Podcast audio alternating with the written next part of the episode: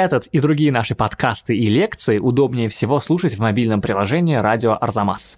Скачивайте его в App Store и Google Play. А чего вы вообще сюда пришли-то? Вы кто такие? Это настолько неприлично, настолько невероятно. Слова «салон отверженных» звучат очень красиво, очень романтично. Пусть публика придет и посмотрит, но там же просто реально плохие вещи. Мы не зря здесь посажены. Мы не зря здесь посажены.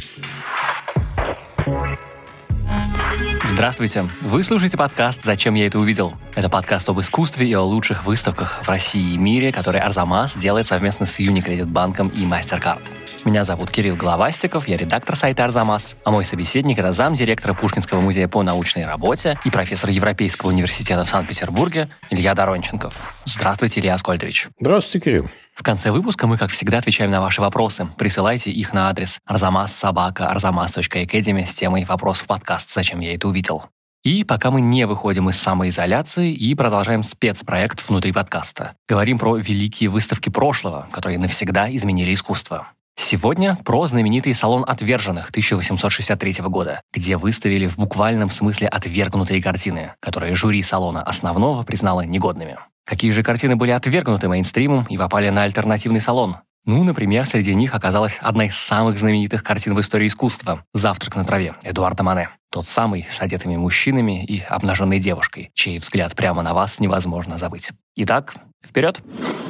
Илья Аскольдович, вот в предыдущих выпусках мы говорили о разных скандалах и сенсациях, которые происходили с художниками XIX века на салонах и других выставках. Но меня не покидает ощущение, что все эти скандалы и провокации, они во многом были рассчитаны не на нас с вами, не на аудиторию, не на публику. Энгер и Делакруа, они сражались перед глазами жюри, а Курбе сражался немного с государством, которое, по его мнению, не оценило его так, как стоило бы. А когда же наше с вами мнение, мнение людей, которые ходят в музей своими ногами, а потом возвращаются к своей обыденной жизни, когда оно стало приниматься художниками в расчет? Это вопрос сложный, как всегда, не имеющий одного короткого ответа. Публика, наверное, даже не очень сообразила, что в какой-то момент ею стали пользоваться как инструментом художественной борьбы. Я еще одну вещь хочу тут сказать, раз вы это слово «скандал» вспомнили. Так у нас получается, что выставки, о которых мы говорим, так или иначе, вот уже третьи, они связаны со скандалами, связаны с какими-то конфликтами, коллизиями. И вот теперь у нас 1863 год, салон отверженных, точнее, салон отвергнутых, который тоже скандал. Да что же это такое? За что не схватишься, везде скандал. Действительно. Но давайте отдадим себе отчет вот в чем. Развитие искусства в XIX веке, оно публично и конфликтно. Ничего подобного, как бы мы ни копались в истории художества, мы не найдем.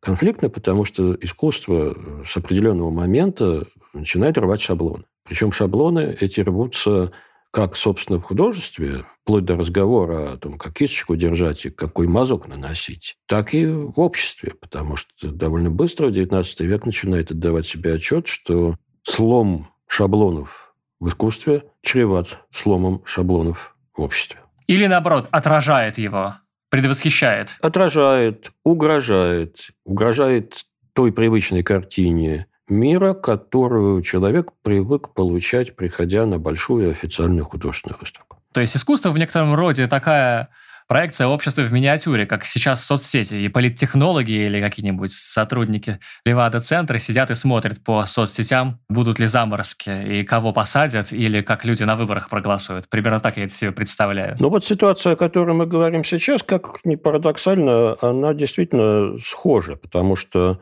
конфликт, который начался как сугубо цеховой, в очень короткой перспективе взлетел на уровень первого лица государства. Очень интересно. Это 63-й год. Да, это 63-й год, очередной ежегодный рутинный салон. Парижский салон – французская выставка искусства, которая на протяжении двух веков была главной для художников. Если ты хотел прославиться и получить одобрение коллег, у тебя фактически не было альтернатив. Участвуй в салоне, который проводился официальной Академией изящных искусств. Подробнее об устройстве салона слушайте наш подкаст, вышедший в мае этого года, про Делакруа и Энгра. Ничего особенного. Но, видимо, дошла Гири до полу, и, как очень часто бывает, подобного рода пароксизмы являются делом рук немножко забывшейся администрации. В данном случае художественной администрации. Мы уже знаем, что салон, несмотря на то, что он занимает огромное пространство, он все-таки не резиновый. Дело даже не в том, что это вопрос пространства. Это, конечно, вопрос допуска. Это вопрос фильтра. Это вопрос власти. Нулевой фильтр быть не может, иначе зачем мы здесь собрались? Кого-то надо отсеивать. Совершенно верно. Академия – это иерархическая элитарная структура. Академия строится на самовоспроизведении. Академия по определению очень нервно переносит яркую художественную индивидуальность. И, в общем, вся эта история воспроизводилась из салона в салон. Жюри безлично. Там нету одного главы, который занимает этот пост 20 лет. Но это все-таки коллективное тело, которое формируется из верных из тех, кто получил награды, из тех, кто имеет мастерские, из тех, кто облечен доверием, из учеников этих великих учителей. И вот это жюри регулярно отсеивает какое-то количество картин. Довольно много. В течение ну, нескольких недель э, эта компания метров обходит вещи и поднимает росточки или зонтики. Мы знаем даже, как это происходило. Голосуют. Я думаю, что там особых споров не бывает, потому что картин действительно тысячи, глаз наметан. Но я вижу, о, это ученик моего приятеля, а это ученик моего врага. Ну, будем решать по обстоятельствам. Это такой коллективный корпоративный выбор. Естественно, что что-то остается за бортом. Первый раз остался за бортом Эдуард Мане, когда его любитель абсента в первый из салонов не попал. А в следующий салон попали две вещи, в том числе портрет родителей. Ну, вот взяли, взяли. А в 63 году не взяли. В 63 году, в общем, никто специально, очевидно, эту интригу не выстраивал, но жюри по инерции проявило особую суровость. И оказалось, что в официальный салон было принято 2923 произведения, а отвергнуто было 2783. То есть, ну, половина почти. А некоторые источники называют вообще две трети. И вот это оказалось такой последней каплей. А это чрезвычайно много. Раньше столько не отметали. Раньше столько не отметали, и копилось, конечно. И художественный мир забурлил. Но на самом деле он, в общем, бурлил давно в обществе художественном постепенно копилось раздражение, недовольство, и, что более важно, начали формироваться альтернативные идеи. Ну вот в 1961 году художник Теодор Верон, будучи отвергнутым в прошлом салоне, сформулировал предложение о том, что жюри нужно только для того, чтобы классифицировать представленные произведения и развешивать их так, ну, номер раз это сокровище, безусловно, и потом это будут хорошие работы, потом проходные, условно, пятая э, зона выставки будет посредственной, ну и шестая плохие.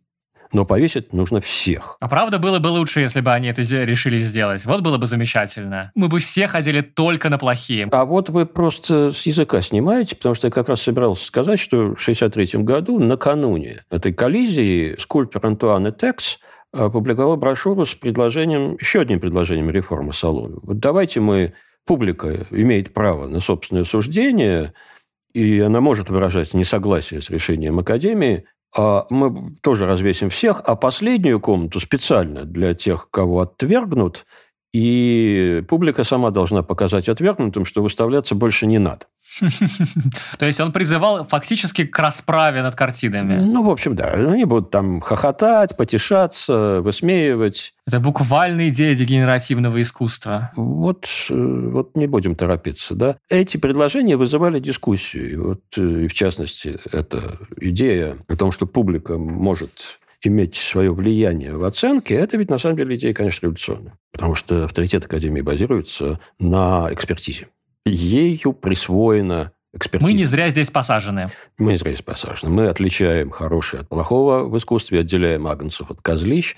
Если ты, дорогой, не прошел этот фильтр, то тебе же хуже. Причем хуже иногда материально. Мы знаем, что Янкинта, которому поставили на картину штамп рефюзе, отвергнуто, должен был вернуть гонорар за эту картину который сейчас считается предшественником импрессионистов, если я правильно понимаю, да? Да, да он был в одной лодке с этой компанией, и в 1963 году он тоже вот пролетел точно так же, как Эдуард Мане.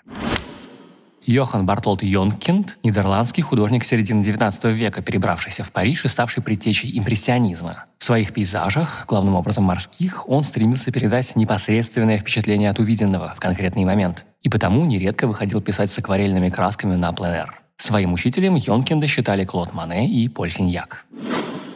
Значит, в этот раз недовольство было столь очевидным что оно выплеснулось за пределы художественной среды и привлекло внимание Наполеона III. А искусство, получается, не отделено государство. Это государственное дело.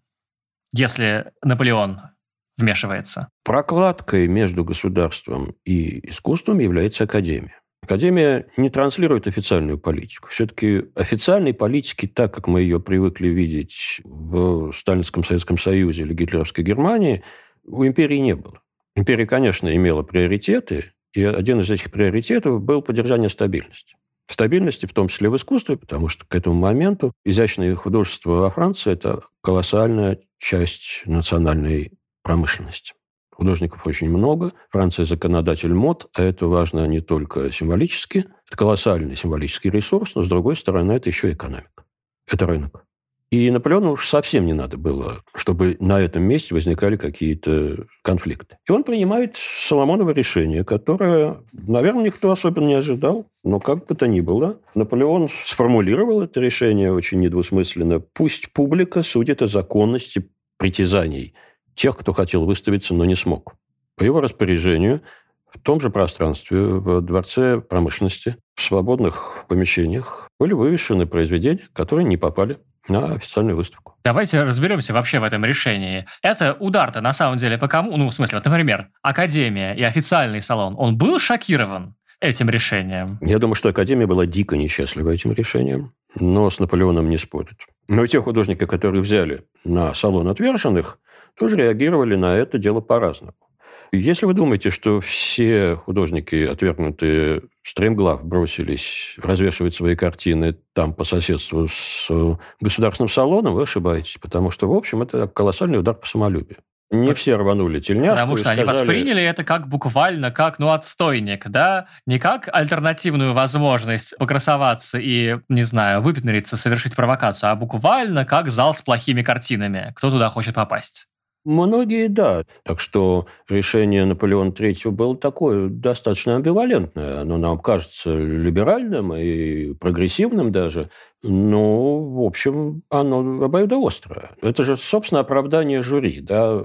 Ну, хорошо, вы проявили, может быть, политически неграмотную жесткость. Ну, давайте проверим, насколько эта жесткость оправдана. Вот пусть публика придет и посмотрит. Но там же просто реально плохие вещи. И надо сказать, что выставка отверженных 1863 года, откровенно говоря, это нельзя сказать, что эпохальная выставка. Нет, среди этих полутора тысяч работ днем с огнем нужно было искать картину Сезанна. Мы по косвенным свидетельствам знаем, что он там был. В каталоге его нет.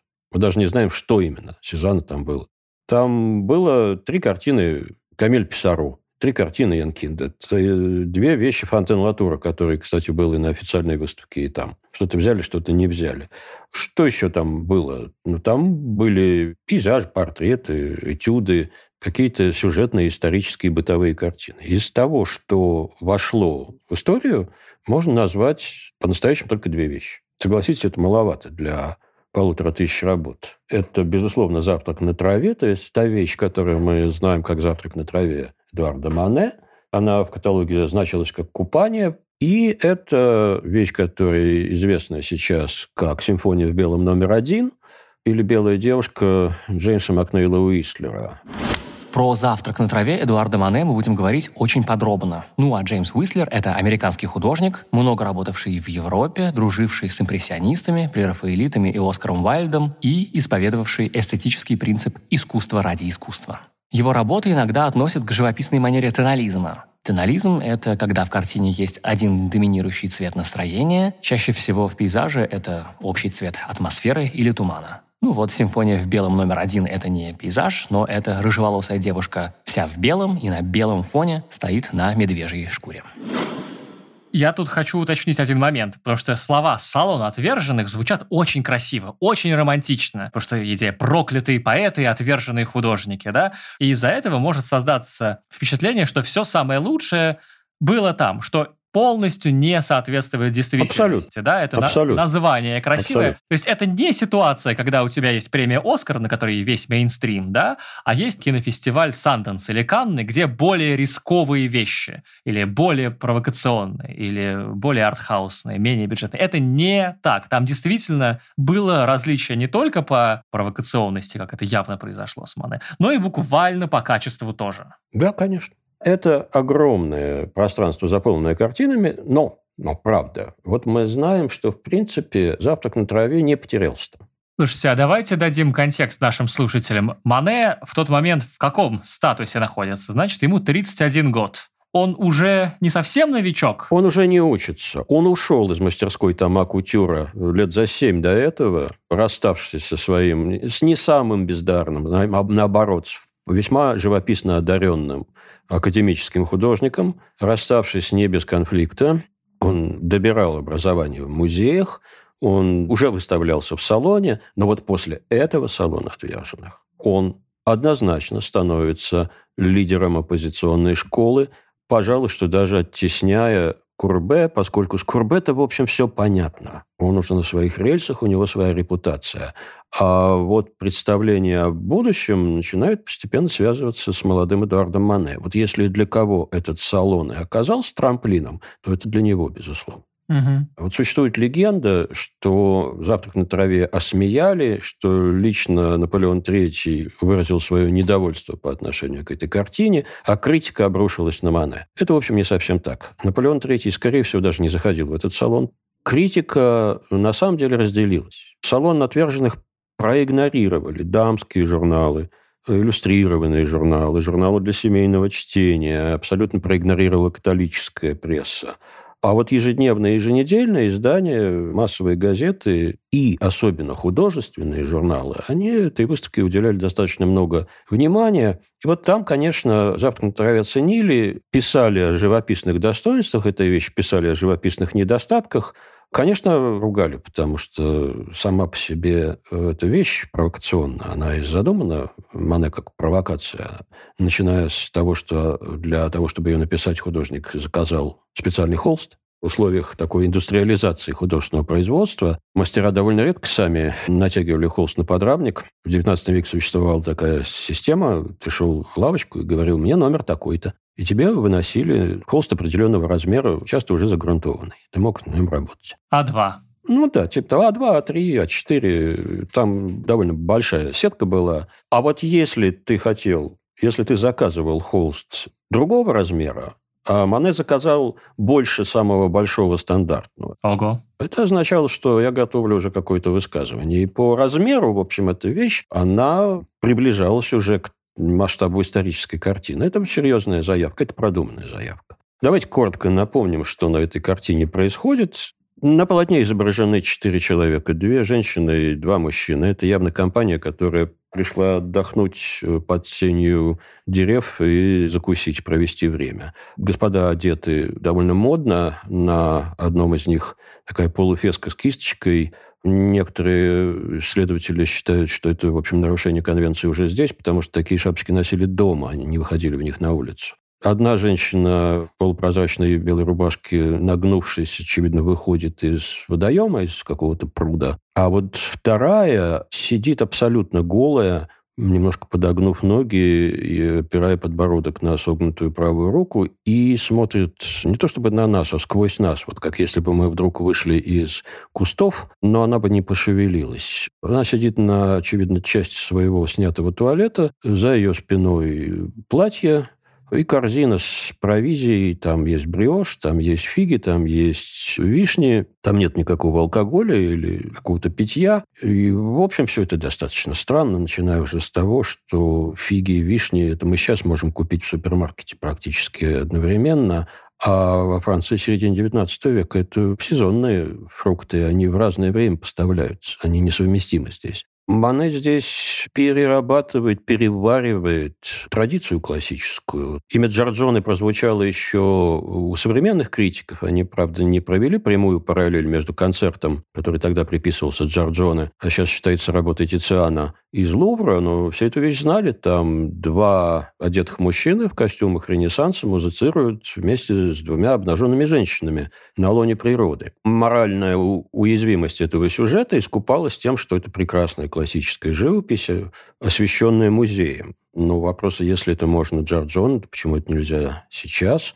А композиция, вот это уже было замечено, как ни странно, сильно позже – композиция центральной группы один в один повторяет композицию правой части произведения Рафаэля «Суд Париса». Эта картина, фреска до нас не дошла, но все знали тогда гравюру Марк Антонио Раймонди, благодаря которой мы представляем, как это произведение Рафаэля выглядело. Так вот, справа там сидят три речных божества, два мужских, одно женское, и, собственно говоря, они точно в той же самой позе сидят, как эти персонажи в «Завтраке на траве». То есть здесь такая многослойная полемика с традицией. Не скажу, что глумление над ней, наоборот, это довольно сложное приятие этой традиции, подстраивание к ней и одновременно остранение этой традиции очень сильное. Угу. А потом ты уже начинаешь понимать, что перед тобой происходит вообще-то довольно странная вещь. Эта вещь отличается действительно огромной яркостью и светоносностью, и она сразу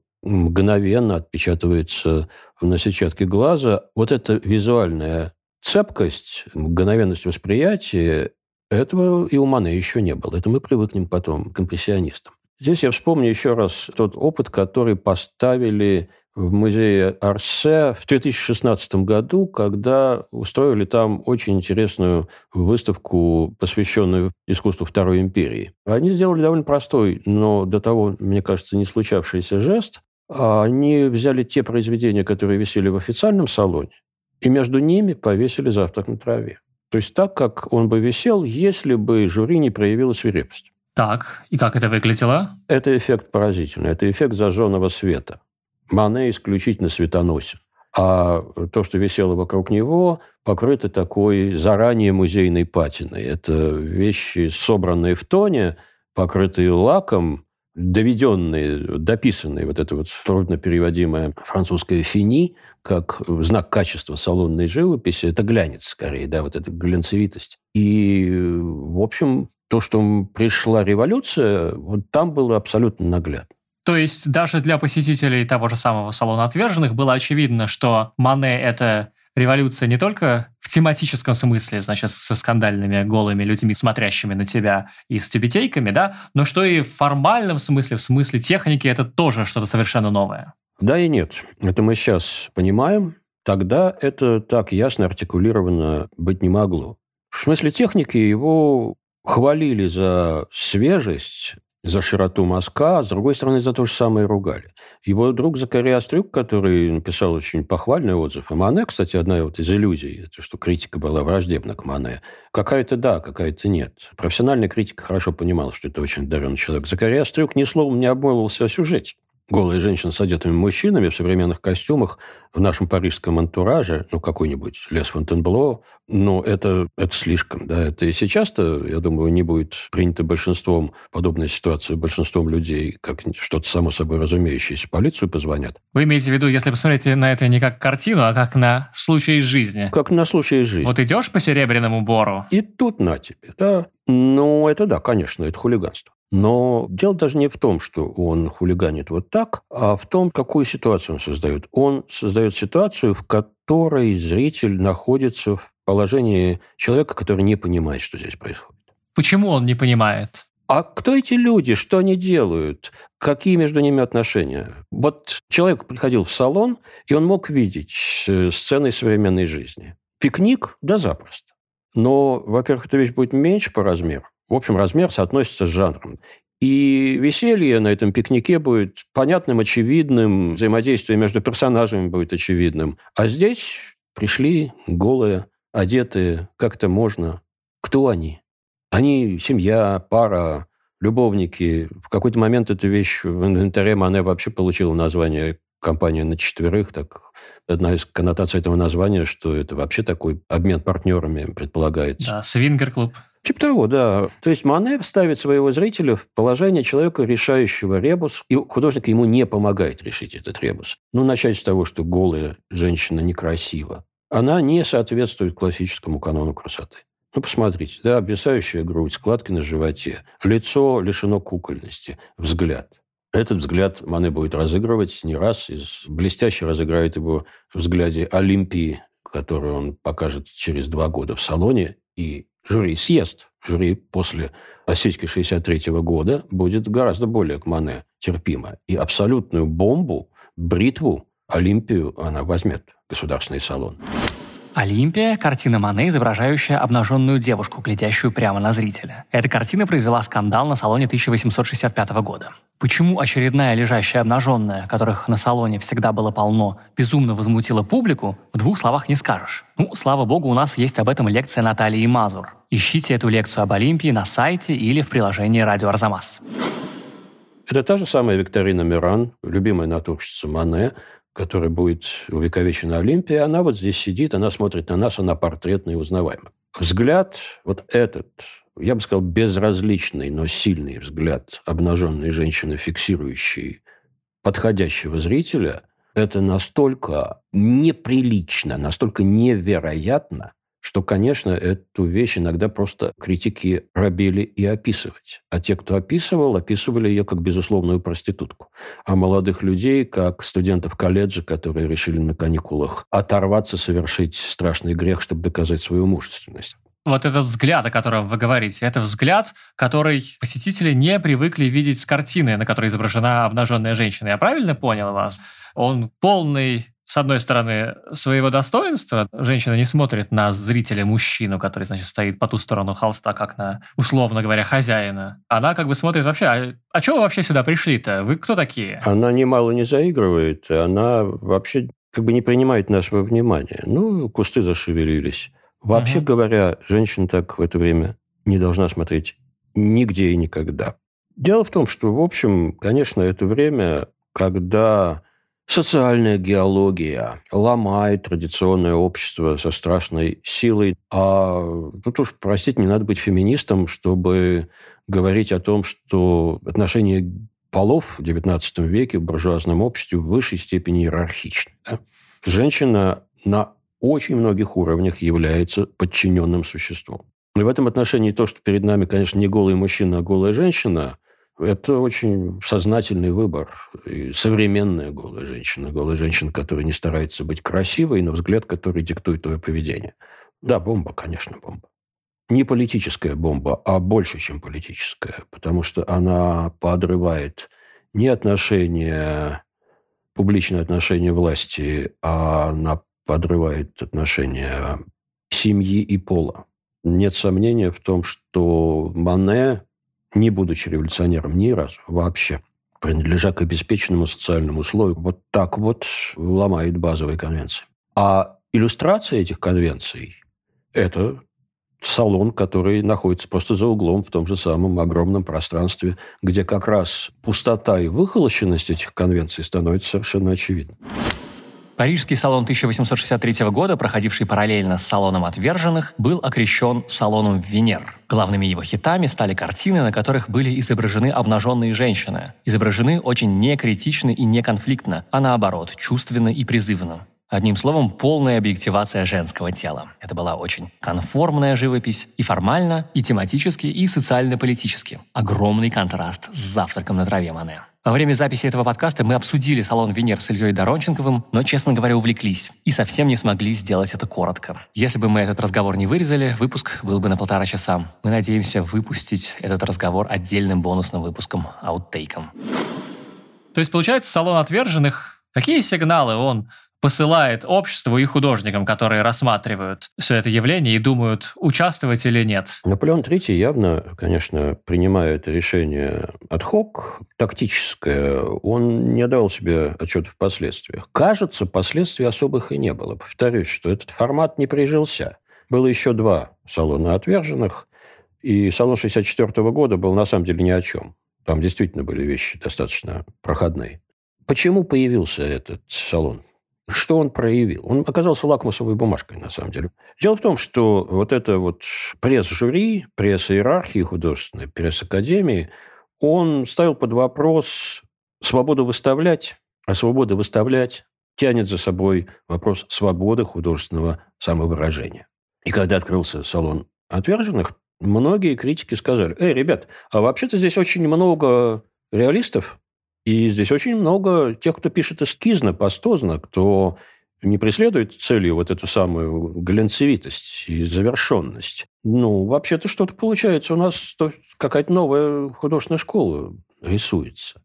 На самом деле, да. Конечно, Академия отбрасывала реалистическую живопись и отбрасывала живопись, которая, как Мане, не стремилась к тому, чтобы походить на глянцевый отпечаток действительности. Как у Курбе само движение кисти э, составляло часть послания художника. И вот тут оказалось, что салон проявил, во-первых, запрос на индивидуальность, художественную индивидуальность, запрос на свободу доступа к публике. И публика постепенно начинает становиться арбитром. Пока она ржет. Но этот смех уже она ржет, но уже что-то видит. Она что-то видит, что могла раньше не увидеть вообще. Она оказывается агентом. Вот в чем дело. Пока что смеющимся. И по итогам салона отверженных академизм оказывается лишь одной из возможностей. Не главным, единственным, а просто одной из альтернатив. Это очень существенная вещь. То есть, если я молодой художник в 63-м году, и я думаю, что мне делать, я понимаю, что я не хочу, может быть, быть совсем мейнстримным человеком, потому что мне эти старики уже э, глубоко противны, или я не имею доступ к ним, я внезапно вижу, что, во-первых, у меня есть альтернативная возможность где-то выставиться, и люди туда, видимо, придут, а во-вторых, что не одно только жюри, не одни только эти самые старики решают, что хорошо, а что плохо, потому что подключились какие-то другие институции, в частности, публика условная, которая может решить что-то поверх мейнстрима. Да, да, художники уловили вот этот неявный месседж салона отверженных гораздо лучше, чем публика. Публика угу. не поняла. Да, и, собственно, публики никто этого еще не ждал. А вот художники, да, они поняли. Они, во-первых, увидели, что Академия не... Ну, это, как бы сказать, Гудвин, да, конечно, но Невеликий и ужасный, да. Что Академия не монополия. Не монополия. Во-вторых, они увидели, что искусство представляет большой разброс индивидуальных манер, а вот, собственно говоря, вторая половина XIX века – это борьба за художественную индивидуальность. Они увидели, что обозначилась тенденция, которую критики той поры попытались описать как войну эскизатерс и финишерс, что очень трудно перевести, да, тех, кто пишет эскизно, и тех, кто пишет законченно – и вот терминология не привелась, но через 10 лет мы получим импрессионистов и салон. Вот этот, собственно говоря, эта тенденция к творческой индивидуальности, живописи, которая ориентируется на спонтанное воспределение действительности и современности, в общем, для проницательного зрителя, очевидно, проницательного критика, очевидно, должны были быть ощутимы, я не скажу видны, то есть сильно огрубляя появление импрессионистов через 9 лет, это прямое следствие существования салона отверженных. Альберт Бойме, который написал очень проницательный текст уже давно, в 1969 году, об институциональной роли салона отверженных, сказал, что если бы салон отверженных существовал, выставок импрессионистов, может быть, и не было бы.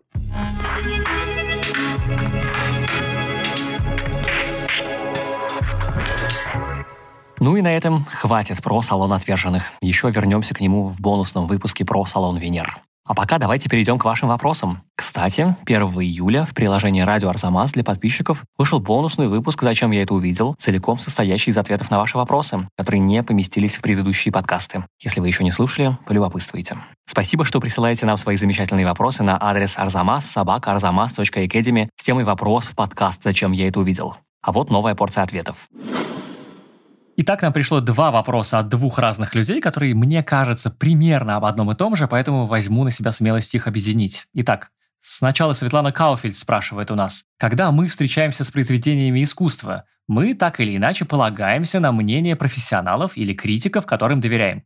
Как не обмануть самого себя? Ну, что скажете, Илья Аскольдович? Я думаю, что действительно, очевидно, мы люди, которые смотрим на картины, объекты, музеи регулярно, а я и просто живу в этом отношении профессионально, мы не очень отдаем себе отчет в том, что обычный человек, образованный горожанин, который, в общем, живет тоже в ситуации, когда музей – это часть культуры, часть быта, испытывает на самом деле. Очевидно, есть какая-то невосполненность, недоданность, и тут профессиональной среде есть о чем подумать.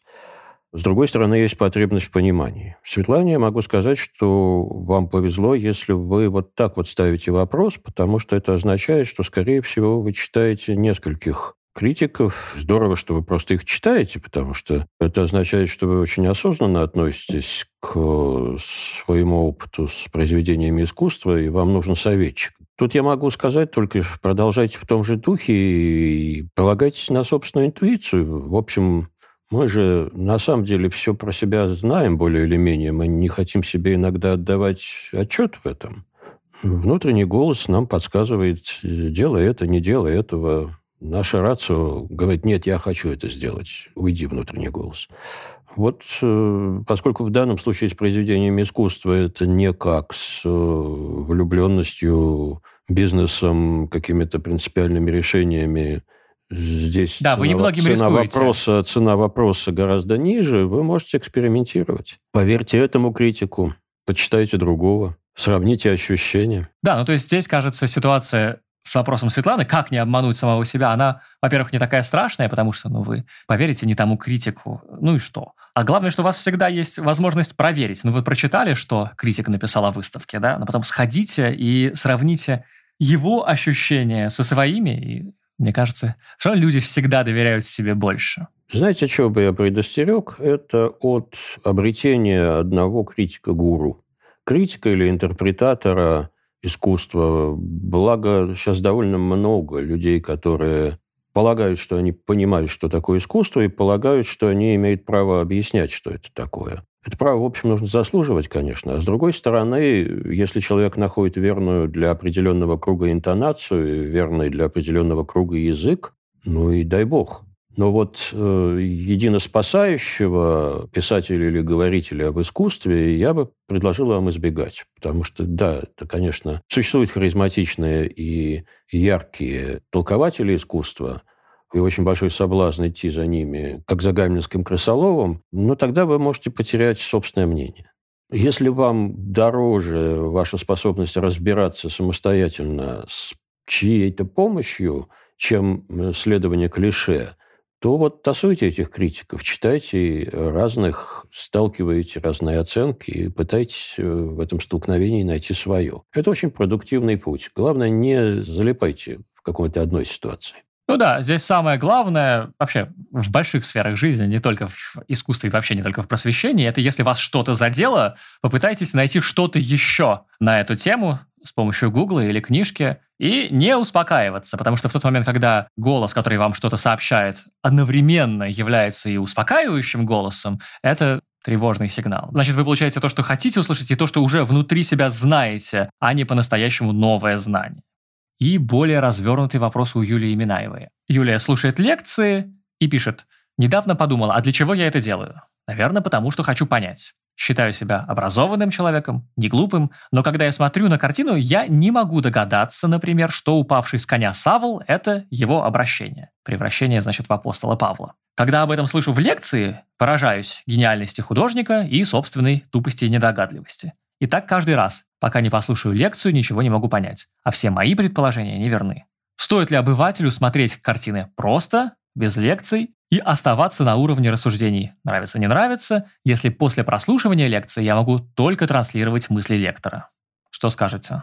Ну что, я скажу, что человек ощущает проблему и хочет ее решить. Это уже здорово. Не загоняет ее куда-то, не отпихивается. Как вы для себя формулируете эту проблему?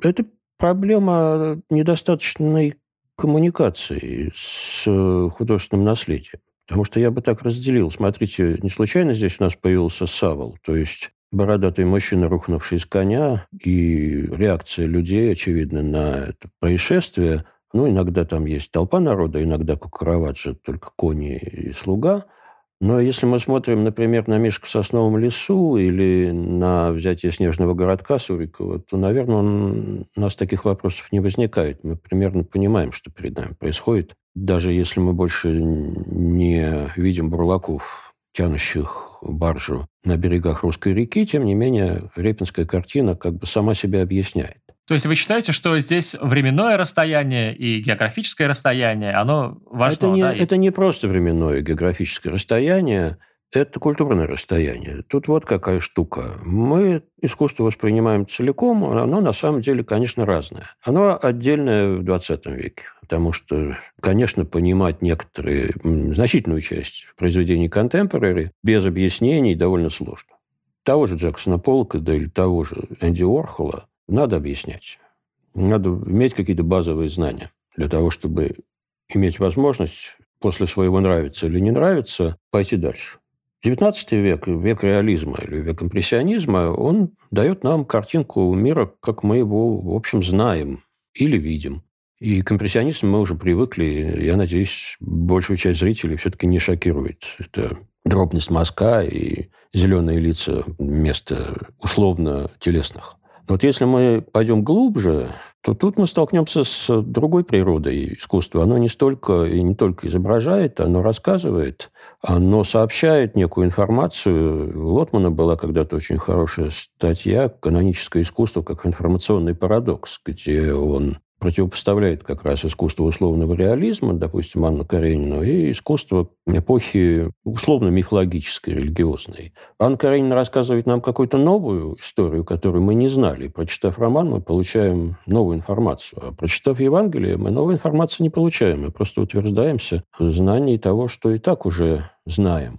Оно нам напоминает о чем-то сущностном, а не рассказывает. И вот эту культуру, которая базируется на авторитетных текстах, мы, в общем, уже потеряли. Это не хорошо или не плохо, это объективная вещь. А для того, чтобы воспринимать произведение той поры и не пугаться того, что ты не опознал апостола Савла, в общем, следует прочитать несколько книг. Может быть, это не самое легкое чтение, потому что это книги, написанные тысячелетия назад. Ну, во-первых, конечно, надо прочитать Ветхий и Новый Завет с сопутствующей литературой. Если повезет, достаньте русский перевод «Золотой легенды» Якоба Врагинского, и вы получите жизнеописание западных святых. Прочитайте «Метаморфозы Овидия», и вы получите греческую мифологию в той упаковке, в которой ее знало европейское человечество и интерпретировало на картинах от Ренессанса и дальше. Ну и, наконец, Гомер – и вот когда вы освоите эти базовые тексты, я думаю, вам будет проще в музее, потому что окажется неожиданно, что ну, где-то половина, если не больше, сюжетов, которые туманны для современного человека, они достаточно легко осваиваются, когда вы поднимете эту литературу и начнете их сопоставлять. А вот это я видел. Да, есть такое понятие иконография, оно очень помогает, потому что, в общем, те или иные персонажи или сюжеты наделены определенными узнаваемыми чертами.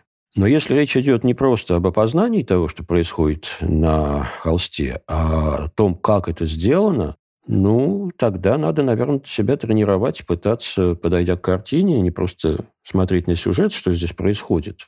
Я думаю, что опознание сюжета как раз довольно легкая задача. Дай себе труд и время. А задавать вопрос, как, собственно говоря, это сделано, и каким образом, как организовано изображение, так, что мы получаем тот или иной эффект. Почему вот здесь этот самый конь, сбрасывающий Савола, поставлен так, а Савол так, а вот эта группа людей движется так, свет и тень распределены таким образом, и какой в результате возникает эффект. Вот, попытайтесь, что называется, проанализировать картину. Несколько раз не получится, а потом вы начнете, а вдруг понравится. А вдруг ваше объяснение совпадет с объяснением условного лектора. Вот если есть потребность, к этой потребности прилагается время, энергия и желание узнать, все в ваших руках. У меня к вам вопрос. Ну вот подразумевается, что был момент, когда все образованные люди, видя на картине апостола Павла, бывшего Савла, говорили, о, это апостол Павел, и им не нужно было никакое объяснение, никакой пояснительный текст. Это входило в твое образование. Они говорили, о, это святая Агата, о, это сюжет Сусанны и Старцы. В какой момент произошел этот провал, благодаря которому мы сейчас нуждаемся в экспликациях, табличках или в лекциях, которые поясняют нам даже не про метауровень, не про мастерство художника, а про что здесь изображено. Ну, это не момент. Это довольно длительное время. Я думаю, что с последних десятилетий XVIII по начало XX века эта литература-центристская ситуация разрушалась. Христианство утратило свою мирообъясняющую функцию. На уровне элиты, интеллектуальной элиты, это произошло в XVIII веке благодаря критике просвещения, но в течение всего XIX века вот этот сакральный смысл христианства, который действительно рассказывает, как мир устроен, и как он должен быть устроен, и как он будет устроен дальше, этот сакральный смысл улетучивался вместе с э, падением авторитета церкви как социального института. Дальше пришел Ницше со своей критикой Бога и идей Бога-человека. Ну и, в общем, процесс этот на уровне философско-интеллектуальном чрезвычайно разветвленный. Но главное, что дело не даже не в философской критике, а в том, что то, что ты получал ежедневно в церкви как сумма готовых ответов и готового знания, вот это для горожанина 19-20 века перестало быть необходимостью. Для интеллектуальной элиты появилась наука, которая объясняет мироздание. Что касается античного наследия, то тоже постепенно обязательная для знания культурным человеком древность. Греки и римляне, которые, в общем, осуществляли тысячелетнюю культурную преемственность, причем это не только метаморфозы или Илиада, это речь Цицерона, это диалоги Платона, это огромная юридическая и медицинская литература, не говоря уж о богословии, которое рождается в поздней античности. Вот это все наследие, оно в течение XIX века тоже так усыхало, трескалось, рассыпалось. Например, вопрос о классическом реальном образовании, который для России XIX века был болезнью в течение второй половины столетия, в общем, во многом стоял о том, что необходимость ли греческий язык, латинский язык и, соответственно, литература, написанная на этих языках, необходимая ли она часть багажа культурного человека. Консерваторы говорили, да, необходимая, а прогрессисты говорили, нет, ребята, нам лучше позитивную философию и науку изучать. А одновременно с этой борьбой традиции и прогресса постепенно отмирало знание, обязательное знание этой литературы и этих сюжетов. Так что это долгий процесс, уже необратимый, но для себя это наследие можно так или иначе освоить, по крайней мере, на том уровне, чтобы понимать, что происходит на картине, которую ты видишь. А потом уже попытаться понять, как и почему ты получил именно то ощущение, которое ты туда вынес. Как думает художник, как он конструирует свой рассказ?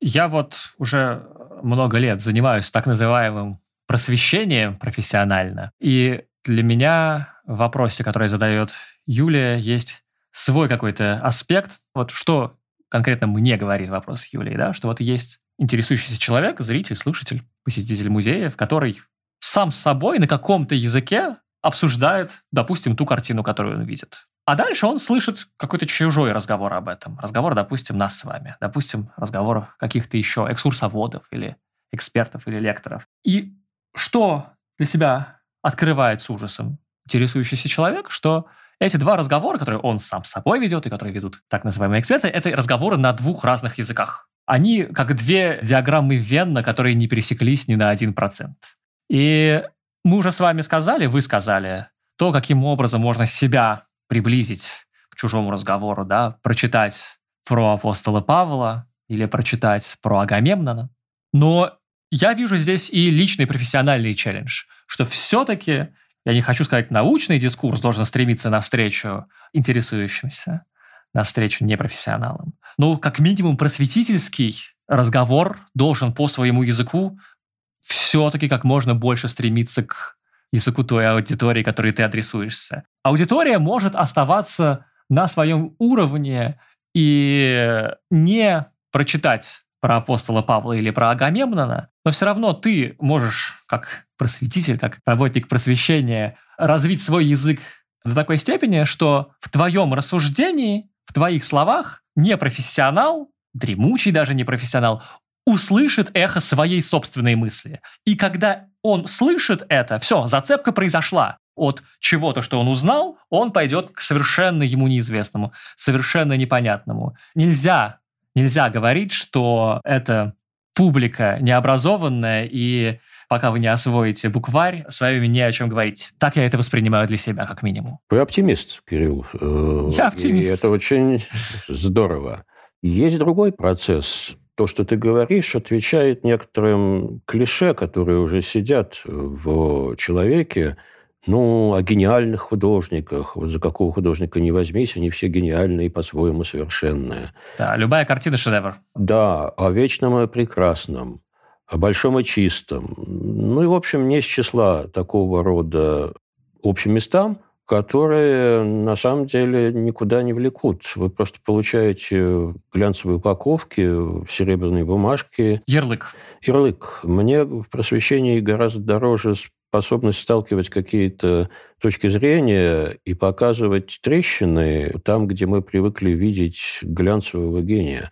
Вот это самая некая, не то что необъяснимость, а объяснение сложности, которая, может быть, даже непримирима произведении или в личности художника. Выявление этой сложности мне особенно дорого. Это, видите, искусство же такой полигон, на самом деле. Это нам еще очень повезло, что оно существует, потому что в нем Хотя ты художник за это, как правило, довольно дорого платит, но зритель может там проиграть некоторые ситуации. И одна из этих ситуаций – это выбор, это познание, это приятие и отбрасывание. И, собственно, именно в искусстве ты можешь достаточно безболезненно по сравнению с реальной жизнью развивать себя и понимание свое наслаждаться этим приятием, познанием. Вот там простор огромный.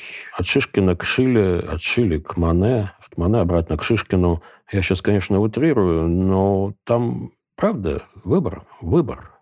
То, что реальная жизнь далеко не всегда предоставляет. И этот выбор, которым ты никому не обязан. Конечно, есть давление среды, Глазунов – великий художник. Или Дали – колоссальный мастер. Или, но если ты не любишь Эгона Шилли, ты просто отстой, ничего не понимаешь. Да, не буду с тобой встречаться. Не буду с тобой встречаться. И прочее, прочее, прочее. Вот если вы можете выйти из-под такого э, диктата, то вы находитесь в колоссально интересной среде. И у вас огромные возможности. Да, это правда. Искусство, конечно, это феноменальная свобода для любого, кто может ей воспользоваться. И на этом все. Спасибо большое. Спасибо вам, что шлете свои вопросы на Арзамас, абакарзамас.академи. Спасибо выпускающему редактору Дмитрию Перевозчикову, звукорежиссеру Алексею Воробьеву, фактчекерке Полине Семеновой, расшифровщику Кириллу Гуликману, музыканту Сергею Бурухину. Подкаст создан для держателей карт Unicredit Bank World MasterCard, а у Unicredit Bank генеральная лицензия номер один ЦБРФ. Полная информация о банке на unicreditbank.ru 16+.